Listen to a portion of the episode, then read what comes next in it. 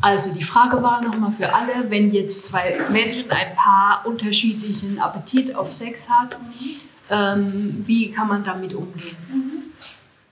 Wenn das dauerhaft so ist. Ja. Wenn das dauerhaft so ist, zahlt einer von beiden einen hohen Preis.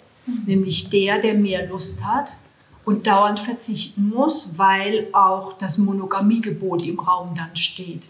Oft.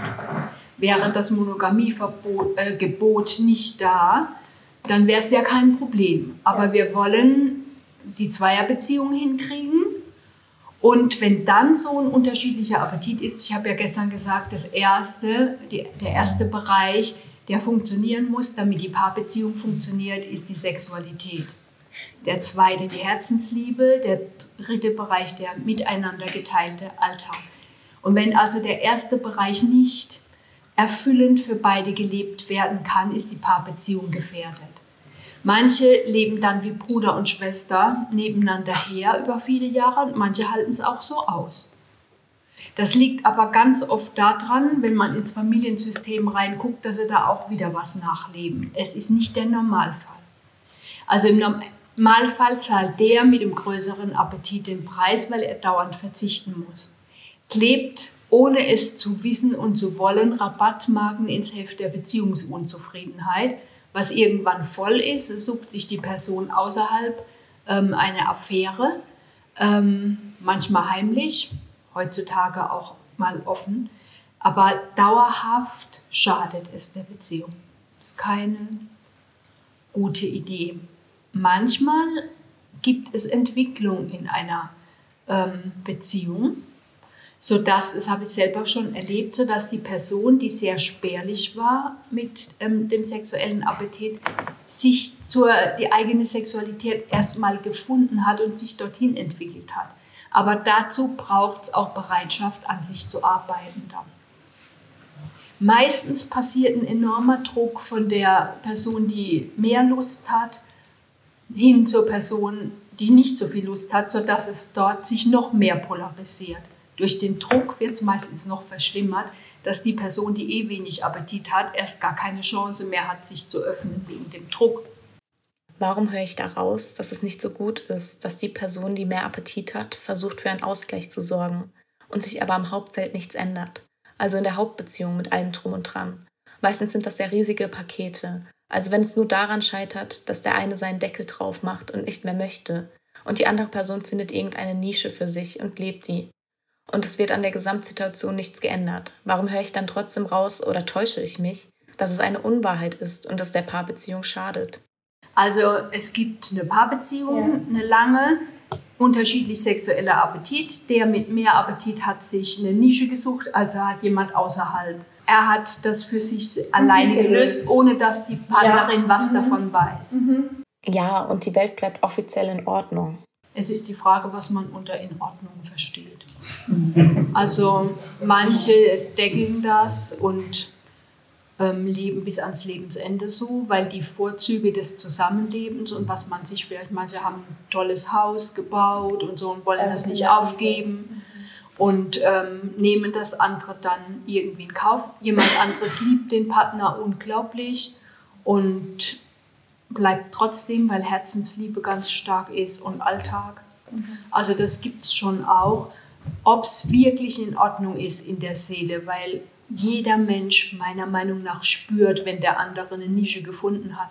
Aber vielleicht ist es der Partnerin recht, dass der andere eine Nische gefunden hat, weil sie den so sehr liebt und es ihm selbst nicht geben kann, dass es ihr ganz recht ist, dass es da was gibt, was nicht die Beziehung gefährdet. Das ist natürlich geschlechterunabhängig. Also das geht ja in beide Richtungen. Die sanfte Vereinigung ist manchmal eine Hilfe, je nachdem, wenn sie sowieso schon sehr lang zusammen sind und im Alter nimmt die sexuelle Lust für die meisten Menschen ab, wo das Dilemma nicht mehr so groß ist, wenn sie bis dahin durchgehalten haben. Und ähm, die sanfte Vereinigung gibt vielen Paaren nochmal eine ganz neue Qualität, weil man braucht dafür keine Lust haben.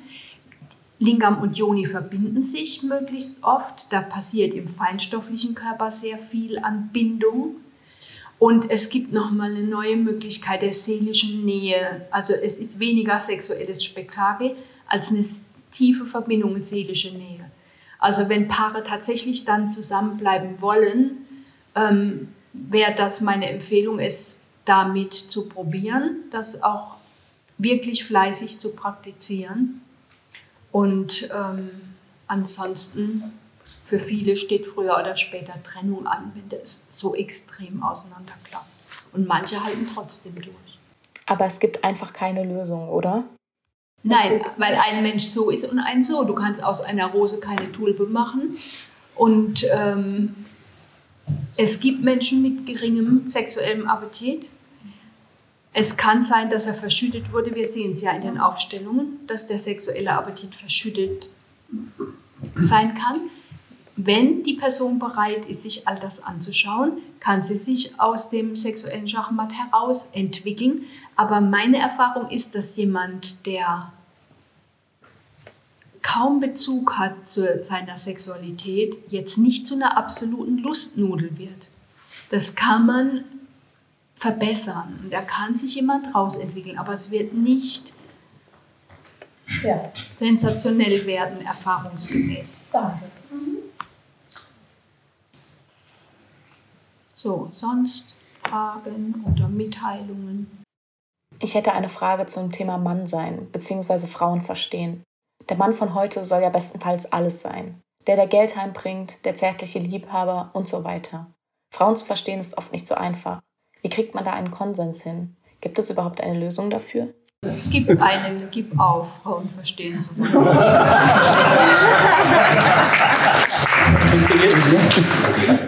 Wir, wir, wir, haben, wir sind unterschiedlich in manchen Dingen. Auch wenn manche sagen, auf spiritueller Ebene sind wir alle gleich und nur in der Dualität gibt es Trennung. All, jenseits von all dem, wir sind unterschiedlich. Und ich sage auch gerade beim Hochzeitsritual oft, es geht nicht darum, dass wir einander verstehen. Auch wir Frauen verstehen euch Männer auch manchmal überhaupt nicht. Und es geht gar nicht darum, das hinzukriegen, dass wir uns verstehen. Das Einzige, was wichtig ist, dass wir uns lieben lernen. Um Frauen zu verstehen, musst du sie lieben. Jedoch wenn du sie liebst, musst du sie nicht mehr verstehen. Also wir, was verzehren wir uns? Was kämpfen wir miteinander? Was diskutieren wir in diesem verzweifelten Bemühen, einander zu verstehen? Wir verstehen uns nicht. In manchen Dingen. Wir verstehen uns nicht. Und wenn wir sagen, okay, ich verstehe es nicht, aber ich liebe dich und wir gucken, dass wir eine Lösung finden, wenn es da etwas ist, was im Alltag dann problematisch ist. Kannst du dir das vorstellen, aufzugeben? ich habe jetzt nicht konkret das Problem, aber ich finde es insgesamt interessant. Ja. War für mich die schwerste Lektion meines Lebens, was auch noch damit reinspielt, zu verzichten, den anderen ändern zu wollen. Mhm. Weil wir begegnen uns in der Zeit der rosaroten Brille, ist alles wunder, wunderbar. Und dann kommt die eigentliche Herausforderung des Liebenlernens. Wenn die rosarote Brille runterfällt und man sieht die andere Hälfte, die man auch so mit im Sortiment hat. Und die ist oft, also unsere Schattenseite, unser Ego, Eckhart Tolle nennt den Schmerzkörper. Wenn das alles dann zutage tritt und wir denken, oh Gott, hätte ich das von Anfang angewusst. Und ich arbeite, habe viel mit Frauen gearbeitet und das Männerverbesserungsprojekt, so nenne ich das, ähm, ist uns praktisch in die Wiege gelegt. Super. Es ist uns in die Wiege gelegt. Wir, wenn wir einen Mann sehen wollen, wir ihn gleich verändern.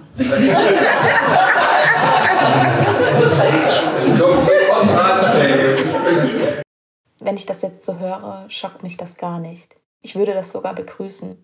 Man lernt sich selbst dann ja auch besser kennen. Das eine ist eine konstruktive Auseinandersetzung ja. und das andere aber, wenn wir dem Partner immer signalisieren, du bist noch nicht richtig, du musst noch was ändern, damit ich dich lieben kann. Erst wenn du immer den Müll rausträgst, gibt es hier Frieden im Haus oder dass zwei Menschen unterschiedlich sind, unterschiedliche Vorstellungen haben und das im günstigsten Fall wir miteinander wachsen können, mhm. indem wir die Herausforderung, das ist der gute Umgang damit, ja. den Partner als Spiegel zu sehen, denken, oh, der hat was, was ich nicht habe, kann ich auch mal ausprobieren. Und im schlimmsten Fall, wenn das nichts für mich ist, kann ich es immer noch akzeptieren. Also das wäre eigentlich schon die Vollendung der Paarbeziehung, wenn wir voneinander und miteinander lernen. Da haben wir schon eine ganz andere Grundeinstellung. Aber wenn ich es als Bedingung brauche für die Beziehung, dass ein Partner sich ändert und unaufhörlich an ihm rumzerren zerre oder an ihr und dauernd signalisiere, das ist nicht richtig, das ist nicht richtig, das ist tödlich für eine Paarbeziehung. Der Bert Hellinger hat gesagt, wer den Partner ändern will, wird ihn verlieren. Mhm. Das, was ich mit Männerverbesserungsprojekt, und es gibt auch das Frauenverbesserungsprojekt umgekehrt von, von euch Männern aus, dass ihr sagt, sie muss lustvoller sein, sie muss so sein, sie muss so. Das gibt es ganz genauso. Und diese Haltung zerstört die Liebe. Und deswegen ist das, was eine Paarbeziehung sagen wir mal, eher ermöglicht, der Verzicht, den anderen ändern zu wollen. Ich habe lang damit rumgehadert. Also mir hat ähm, relativ früh ein Paartherapeut, ähm, bei dem war ich alleine, der, der hat zu mir gesagt, es reicht. Und hat er mich so angeguckt, so tiefsinnig, es reicht, wenn in einer Partnerschaft sich einer ändert. Ich habe gesagt, ja, mein Mann.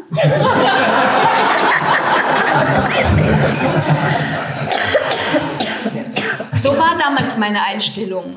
Die Männer waren an allem schuld. Die Männer waren für alles verantwortlich. Und das ist auch nur, was du jetzt gesagt hast. Was auf Männern heutzutage lastet, die wissen gar nicht mehr, wer sie sind.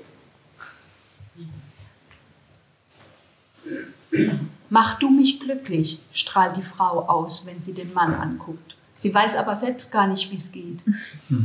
Mach du mich glücklich. Und wie soll der Mann das hinkriegen?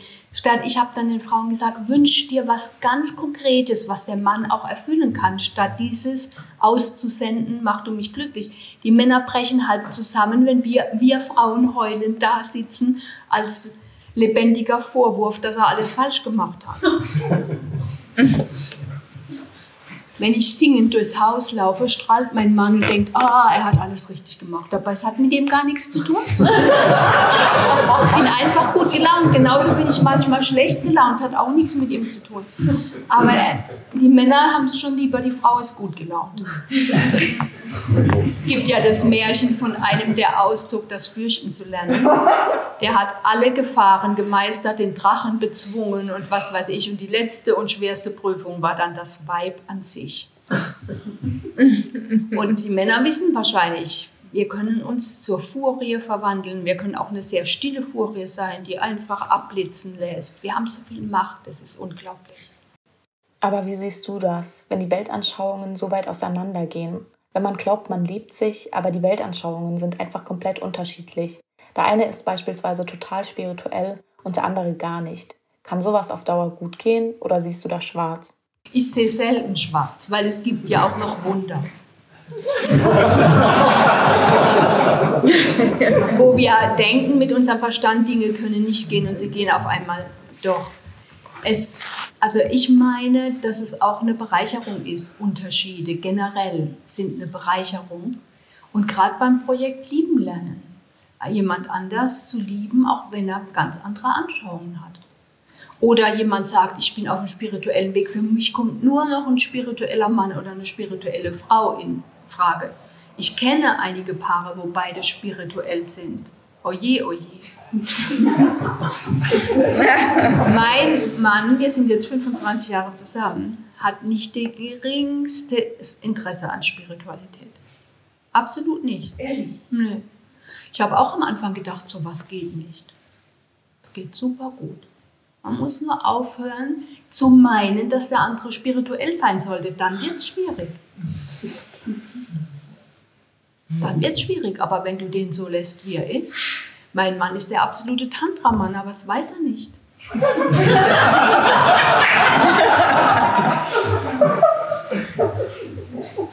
Wenn ich zu dem sage, machen wir eine tantrische Übung, zieh dein Gesicht. Wenn wir einfach was machen, ist alles gut.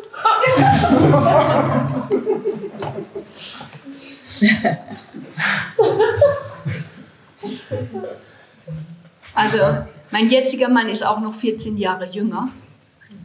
Ich habe drei Jahre gebraucht, um das für möglich zu halten, dass das geht. So, es war also wenn ich mit zu seinen Freunden gegangen bin, habe ich gedacht, ich bin im Kindergarten ähm, gelandet.